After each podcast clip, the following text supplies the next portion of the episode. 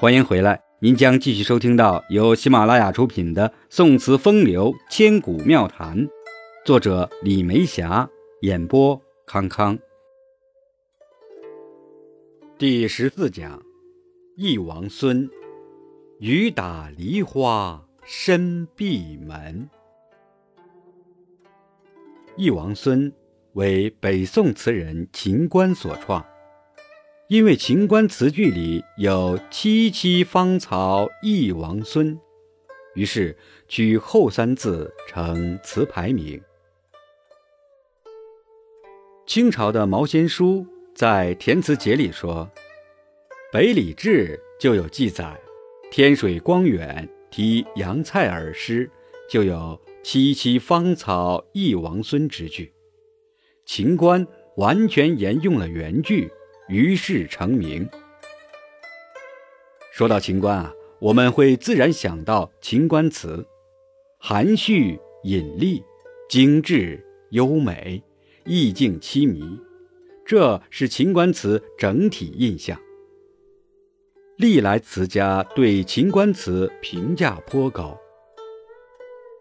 刘熙载在《艺概》中说：“少有此有小燕之言。”其幽趣则过之，秦少游此得花间尊前一韵，却能自出清新。东坡词雄姿逸气，高逸古人，且称少游为词首。山谷倾倒于少游《千秋岁》中，“落红万点愁如海”之句，志不敢贺。冯旭在《宋六十一家词选》中说。淮海小山，真古之伤心人也。少有以绝尘之才，早与盛流，不可一世，而一折南荒，俱丧灵宝。故所为词，寄慨身世，闲雅有情思。九边花下，一往而深，而怨匪不乱，巧乎得小雅之意。后主而后一人而已，他人之词，词才也；秦观之词，词心也。用心赋词，心即词，词即心，这是秦观词不拘一格之处。其实这只是秦观很小很小的一部分，他在诗文及词赋方面也是不同凡响。渺渺孤城自水还，竹庐人语西飞间。林梢一抹轻如画，应是怀流转处山。绝句清新雅致，像一幅优雅的山水画。《黄楼赋》。流动回环，音韵婉转，受到苏轼的夸赞。为黄楼之龟尾兮，冠雉蝶之左方。携光轨以横出兮，牵云气而上征。既要描以有度兮，又动达而无旁。斥丹祸而不遇兮，愿取法乎中央；列千山而环峙兮，交二水而旁奔。冈陵奋其绝拿兮，溪谷啸其土吞。览形势之四色兮，识诸雄之所存。以天作以慰公兮，为平日之忧勤。词赋，苏轼夸其有曲颂之风。秦观最精彩的莫过于《策论》。《策论》是宋朝科举的衍生之物，秦观为了考取功名，不得已专攻《策论》。写出了水平，受到皇帝赏识。比如《骑兵》一文：“兵之道，莫难于用其，莫巧于用其，莫妙于用其。论兵用谋主，便是视之为胜败之枢机，弥补前代兵家的缺陷。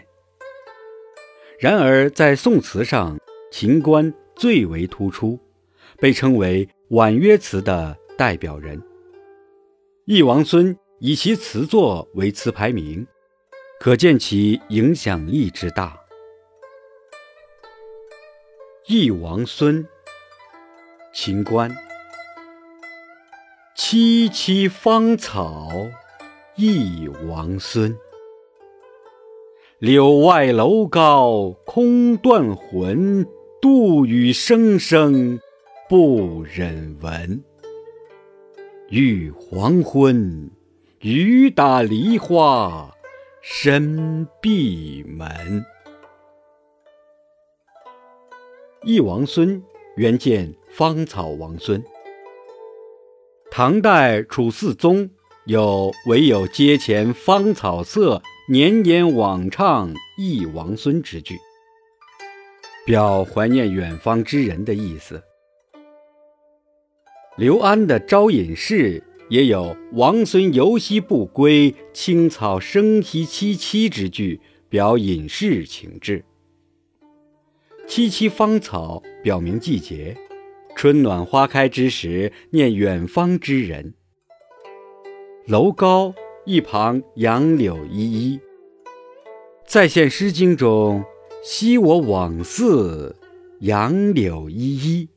今我来思，雨雪纷纷的意境，时空的线条拉得很长很长，然而诗人空断肠，这是为何呢？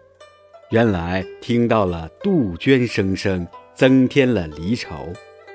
黄昏将近，思绪难以收回，只听见雨打在梨花瓣上的声音，声声心碎。诗人紧缩门窗，依然锁不住思念远方的心。深情如此，一往而深。雨打梨花深闭门，既有梨花之清苦，又有人的动作，可谓妙不可言。且看风清词作《忆王孙·桃花战》。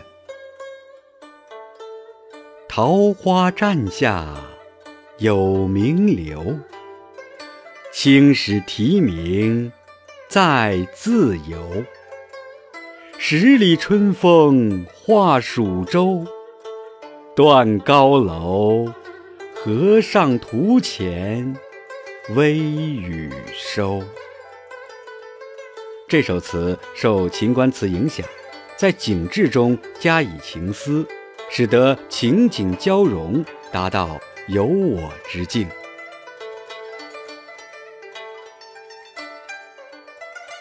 听众朋友，这一讲就播讲到这里了，感谢您的收听，下一讲我们再见。